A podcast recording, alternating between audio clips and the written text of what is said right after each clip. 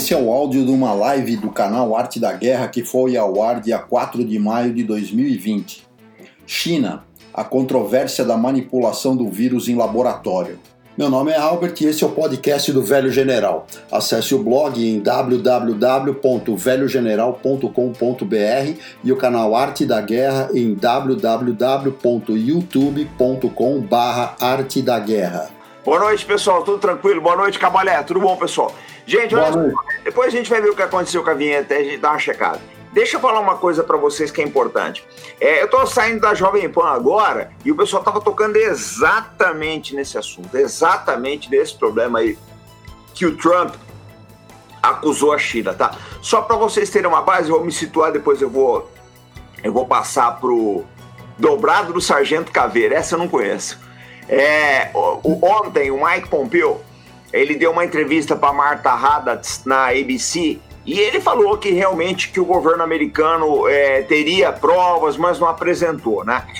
E embora uma boa parte, o que ele, o que ele disse é o seguinte: uma boa parte dos cientistas da comunidade científica internacional não acredita que o vírus tenha sido criado em laboratório. Ele também diz que acredita nisso. Mas o que acontece é o seguinte: o que quer que tenha sido feito, se os chineses estavam trabalhando uma vacina, o que quer que fosse, que isso pode ter sido o caso, é, a atitude do governo chinês, nesse caso, é muito evasiva. Né? Cabal, eu vou passar para você. Você quer dar uma comentada? Que eu falei até agora. Então, o que acontece? A atitude do governo chinês é muito evasiva. É, o que se diz aí, que talvez seja o mais provável, é que não foi intencional, eles deveriam estar trabalhando esse vírus aí para obter uma vacina ou para o SARS ou para, sei lá, para outro tipo de vírus, ou dizem que há quem diga que era para é, tratar tratamento da AIDS, mas o fato é que teria saído do controle. Tá? O paciente zero poderia ter sido um trabalhador do laboratório de Wuhan, mas não há provas com relação a isso. Deixa eu explicar uma coisa. É, Ó, vídeo de OVNI eu não faço, pessoal, não adianta pedir, tá? Não faço por uma razão bem simples. Não é o objeto de estudo do canal. Isso aqui é um canal militar. A gente não deriva, não. Canal combatente, não, canal de soldado. Então, esse negócio de OVNI aí, bacana. Eu acho legal, tem canais que são profissionais, o cara só faz OVNI. Vai lá que vocês vão estar bem. Cara que fala de militarismo, começa a falar de OVNI, ele acaba se perdendo. Meu negócio não é esse. Desculpa, mas é isso aí. Modo naval, grau máximo. Então, o, o, deixa eu falar uma, uma coisa que eu, eu, eu acho importante para vocês. O problema todo da China nessa história é a falta de transparência do governo chinês. Outra coisa que eles estão colocando, tá? Que a China escondeu isso, escondeu a gravidade do problema, enquanto isso tocou suprimentos médicos, máscaras, respiradores, tudo que quer que seja aí. Então tá complicado. Toda semana o governo americano tá fazendo esse tipo de acusações. O Trump já fez, o Pompeo já fez, o secretário da Marinha, o secretário da Marinha dos Estados Unidos também já falou isso aí. Gente, tá ficando complicado esse negócio. Cabalé, quer dar uma palha aí pra gente? É, desde o início, bom, obviamente, boa noite, boa noite a todo mundo, boa noite é, combatentes do canal Arte da Guerra. É, desde o início, obviamente, sabe-se que o vírus, se ele não se originou na China, mas é, a contaminação começou pela China, né? É, no início dizia-se que era uma contaminação que se originou no mercado lá de Wuhan, né, que vende animais exóticos, etc. Depois disseram que foi criado em laboratório. Depois comprovou-se, tem estudos aí publicados na, na, revista Nature que mostram que ele é natural, que ele não foi criado em laboratório, mas o fato dele não ter sido criado em laboratório não significa que ele não pode ter escapado de um laboratório, né? Ou seja, Exatamente. ao manipular o vírus em, enfim, estudos, em testes, é, um acidente pode ter acontecido e alguém pode ter se contaminado.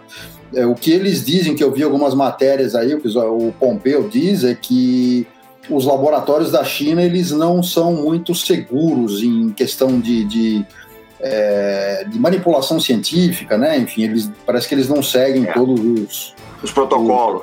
Os, os, protocolos que, que, que no Ocidente são seguidos, né? É, é esse laboratório foi, foi... Seja qual for a, a, a certeza, ou seja, seja qual for o fato, afinal, A questão é que o vírus veio de lá, independente, mesmo que não tenha essa questão de ter é, é, deles terem segurado informação para acumular estoque de material de equipamento médico, etc. O fato é que, no mínimo, houve um, um tratamento de informação muito mal feito, né? Exatamente. E deixa eu só falar uma coisa, Albert. Tem uma pergunta do Ricardo Salles aqui. Se foi provado que foi criado laboratório, qual o tipo de sanções? É, eu, eu, preciso dar um alô, Ricardo. Obrigado pela sua per, uh, pergunta. Serás, valeu, obrigado pelo superchat. Forte abraço para você. Valeu, Ricardo, eu acho o seguinte: é, as sanções podem ser de vários tipos. Primeiro, já tem empresas americanas pedindo indenização para o governo chinês. E isso não vai ser só nos Estados Unidos. Outros países também que tiveram prejuízo, eles podem acionar o governo chinês. Se é, a, a, China vai atender essas, essas, esses reclames, a gente não sabe. Mas vocês têm que lembrar o seguinte: no mundo interconectado, não é muito difícil o, os países é, imporem sanções à China. Eu digo, sobre taxa de produtos de importação, sobre taxa de importação, porque a China vive de exportar. Essa é a realidade. Eles podem é, impor sobre taxas aí. Então a situação pode ficar muito complicada. O governo americano, eu não tenho dúvida disso, que ele está politizando muito a situação, porque é ano eleitoral lá, é uma, realidade, né? Então eles estão politizando bastante a situação. O Trump, o que ele puder fazer para apertar o pescoço do chinês para tirar a voto, ele vai fazer, porque isso é política, isso é a vida, pessoal. Não é nada, não é nada assim, vai, é novo isso. É, essa história toda não é nova. Eles vão tentar se vão tirar as empresas de lá, se vão impor sobretaxas, se vão haver sanções internacionais, restrições a produtos chineses, nós não sabemos o que vem por aí. Até porque está todo mundo lambendo as feridas por enquanto, né? Ninguém tem tempo ainda de. Nesse ponto aí, tá, tá todo mundo. O pessoal hoje em dia está muito mais preocupado em sair da crise do que pensar no que Exatamente. vai ser feito. Mas eu acho muito difícil o governo da China sair sem prejuízo da história. É, não, o, o Trump está batendo, obviamente, por causa de, de, da eleição, mas eu acho que mesmo que não tivesse eleição, ele iria, ele iria, ele iria bater, né? É, eles estão em guerra comercial com a China já faz algum tempo. E independente da eleição, isso é uma oportunidade de ouro para para bater na China, né? E, e você tem uma razão é, que, que, que, pega por vários lados, né? Você pega por irresponsabilidade, você pega por é, questões sanitárias, você pega por. É, se for comprovada essa questão aí de que eles demoraram a soltar informação para acumular equipamento médico, é uma acusação grave, né? Ou seja, é um negócio é, sério, ou seja, você põe em risco o mundo né, para é, é, para fazer dinheiro, né? Ou seja, e de forma sistêmica, estatal, né? Então, assim, é uma oportunidade de ouro para bater na China. Eu vou te fazer uma pergunta. O Alex Viana está colocando aqui que a China cancelou o pino do dólar, né? Mas eu vou te fazer uma pergunta. Você confia nas estatísticas da China? Você acha que foi só aquilo mesmo? Não. 4 mil? Ninguém. Alguém aqui acredita Não. nas estatísticas da China? Esse aqui é o problema, gente. O problema central é a transparência do governo chinês. Porque por mais que o, o, o rapaz colocou aqui agora há pouco que o Trump está usando isso como motivo eleitoral, eu também acho que é uma alavanca eleitoral dele, eu faria a mesma coisa, tá? Porque faz parte da política. Agora, eu vejo a coisa dessa forma. É, o problema todo é a falta de transparência do governo chinês. Eu não acredito que só tenha morrido 4 mil e poucas pessoas, gente. Por favor, não foi só isso. É, é, é, não é necessário ser um gênio da inteligência, da estatística, para saber que um país de um bilhão e poucos milhões de habitantes aí, como é o caso da China, não pode ter morrido só isso. Não dá, né? Não tem então, sentido, então, não tem. A, a, cidade lá, o Wuhan, tudo bem que disseram que, que fecharam a cidade, mas é uma cidade de 11 milhões de habitantes. Exatamente. Ou seja, o, o vírus saiu de Wuhan, foi para a Itália, foi para vários lugares fora da China e não foi, para lugar nenhum mais dentro da China. É, não, não tem condições. Ó, gente, só no ano novo chinês, pra vocês terem uma base. O ano novo, eu não sei que data que é, quem puder pesquisa aí, vocês vão achar. O ano novo chinês é o maior fenômeno de transumância do planeta, dada a quantidade de gente que se desloca para sua cidade de origem é muito grande. Eu estava eu tava conversando outro dia, não me lembro quem foi que contou para mim sua história. Se quando tem o ano novo chinês lá, é, você tem que praticamente. É, é uma, uma tragédia. Você tem que estocar comida em casa, porque você não acha nada aberto. Né? Todo mundo viajou. Então não é possível, gente, com um país que tem toda essa mobilidade, essa movimentação de pessoas aí, que, né, que, e por, por tabela um contágio, que tenha havido só esses 4.500, 5 mil mortes que o governo chinês está colocando. Desculpa, mas eu particularmente, o Cabaé também, não, não dá para acreditar nessa, olha, não dá para acreditar nessa coisa aí não. É tá? difícil, difícil. Não dá para então é complicado, né? É uma história assim muito muito difícil de acreditar. Vai ficar difícil para a China. O pessoal vai impor alguma alguma sanção para eles aí, porque o prejuízo foi muito grande, foi no, foi para o mundo inteiro, né? É, e isso expôs uma deficiência do mundo, vamos dizer assim, né? É, exatamente. O mundo é, hoje é extremamente dependente da produção da China. Tudo vem da China: respirador, máscara, luva, equipamentos. Se não é o componente completo, são partes desse, desse. Se não é o produto completo, são partes componentes desse produto, né? É, é essa crise ela, ela expôs assim de carou a uma dependência enorme do, do, do em relação à China, né? É aquela questão, né? É, o pessoal transferiu produção, transferiu é, é questões de economia, né? Porque a mão de obra lá é mais barata, etc, etc, foram transferindo tudo para lá. Mas agora, numa situação como essa, você fica completamente na mão deles. Né? Deixa eu só falar um negócio aqui. Agradecer o Rodrigo pelos superchats. Tem uma pergunta aqui que eu gostei muito. Vai funcionar transações globais e Yuan? Olha só, gente. É, transação, você pressupõe, até onde eu sei, em confiança na moeda. Tá? O V0 do chinês em termos de confiança, é isso que nós estamos conversando aqui agora, é, é pequeno. Tá? A confiança do mundo com relação à China, por mais que o Trump exagere, por mais que o Trump exagere, existe uma desconfiança muito grande das pessoas, tá? Com relação à confiabilidade do governo chinês. Tem uma frase do Zezinho aqui muito legal. O mundo foi feito, Deus fez o mundo em sete dias e o resto foi feito da China. Boa, Zé. Manda um abraço pro gato Jimmy. Esse é muito legal. Muito legal. Esse canal eu vou falar. A gente, o Cabaé, a gente vê cada uma aqui de cair o queixo, cara.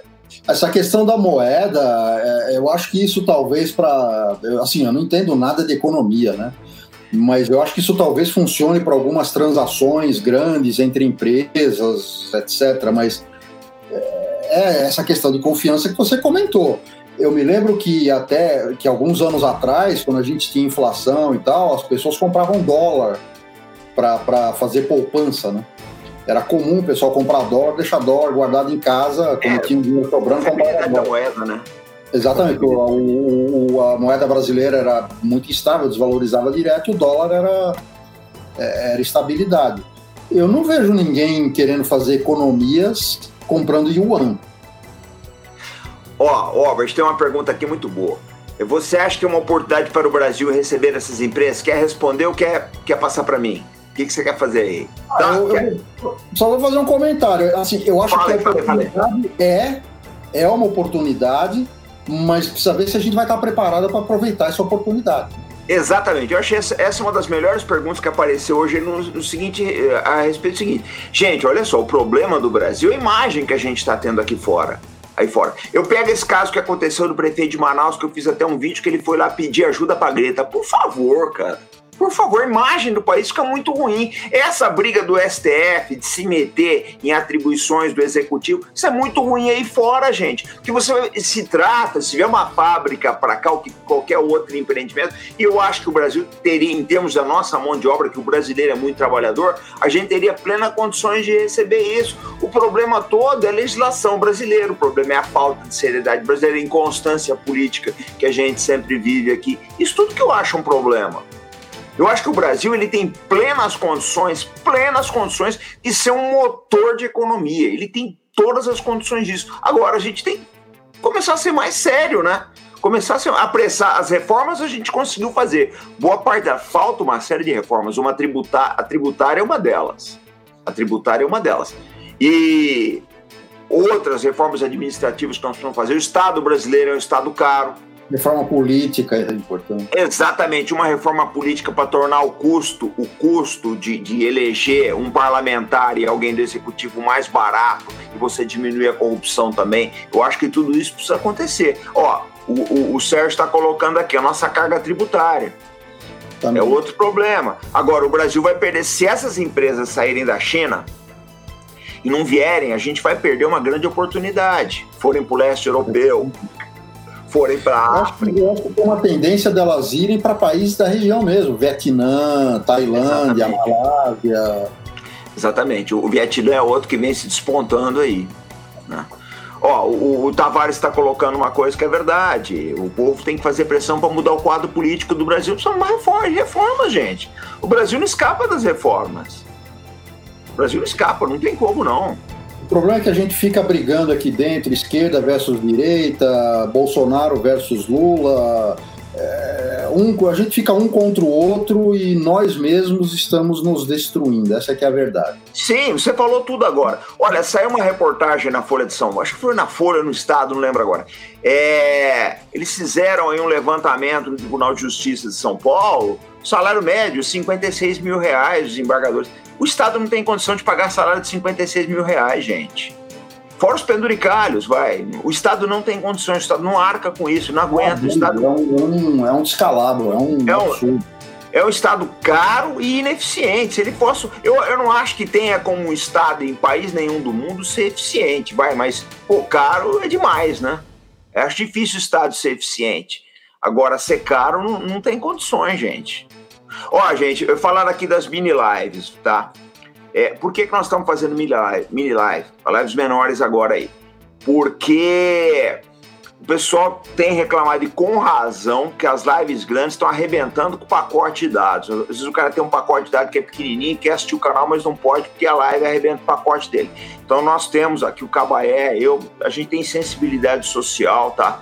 Se preocupa com, com o, o bem-estar do nosso público aí, então nós decidimos em comum acordo, vamos diminuir. Só o, as lives de sábado a gente ainda vai manter com uma hora, mas as, durante a semana vai ser sempre, a gente avisa antes, já que é mini live. Eu vou dar dois minutos de lambuja por causa da, da vinheta, mas vai acabar tá com 18 minutos, vai acabar com 22, tá? Então a gente. É difícil, Albert, é difícil. Ser uma reforma, olha, vai ficar complicado, viu? Exatamente. Vamos lá, vamos ver o que mais. Deixa eu pegar uma. Uma. Ó, o Marcelo Borges está falando que se essa crise política esfriar o Paulo Guedes tiver a chance de trabalhar, o Brasil pode aproveitar. Eu também acho.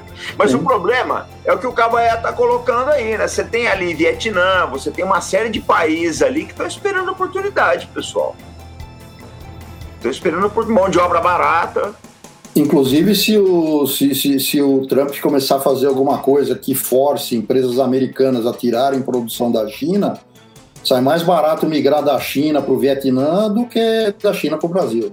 Exatamente. Até porque você vai pegar uma cultura oriental, a mão de obra ali é mais barata, né? Eles simplificam tudo. Não sei se tem todos esses problemas que nós temos aqui de contratação e o inferno tributário que é o Brasil, né, gente? O inferno tributário. É, eu acho que se nós tivéssemos condições de, de resolver isso tudo,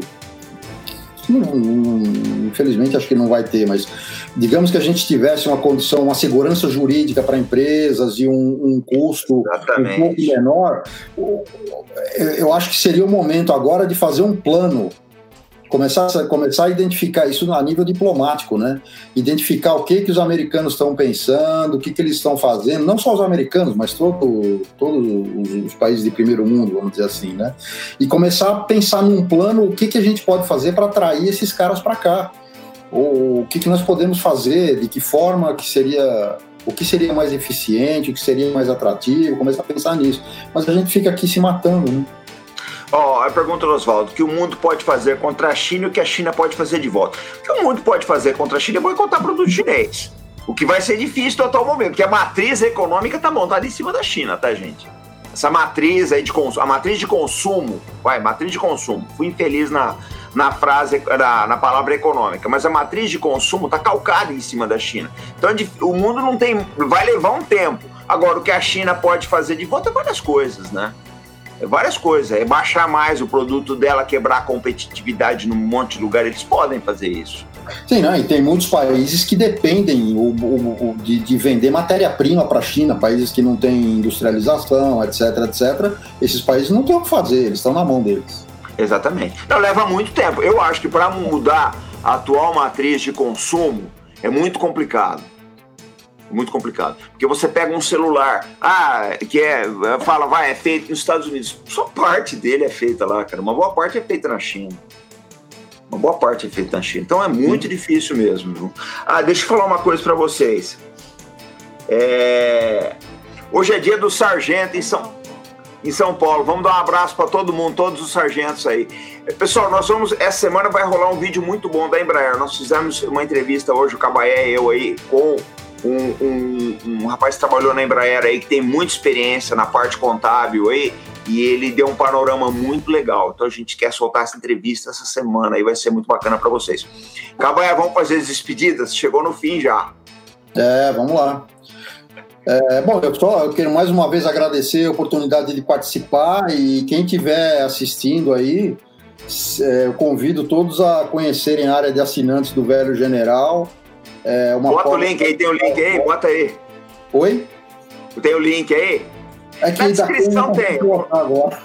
Tá, não tem problema. Depois eu, é. eu ponho na descrição. Vou deixar na descrição para vocês. Pessoal, quero deixar aquele abraço. Então, um grande abraço para todos vocês aí, tá? Sábado agora tem o nosso sétimo Café com Defesa, sétima edição do Café com Defesa. A gente tá de volta, tá? Sempre com responsabilidade e compromisso. Tchau no Brasil, pessoal. Até mais. Boa noite a todos.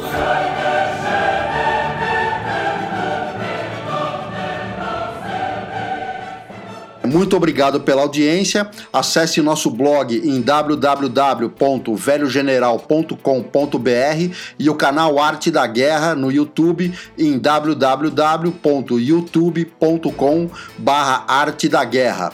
Até a próxima.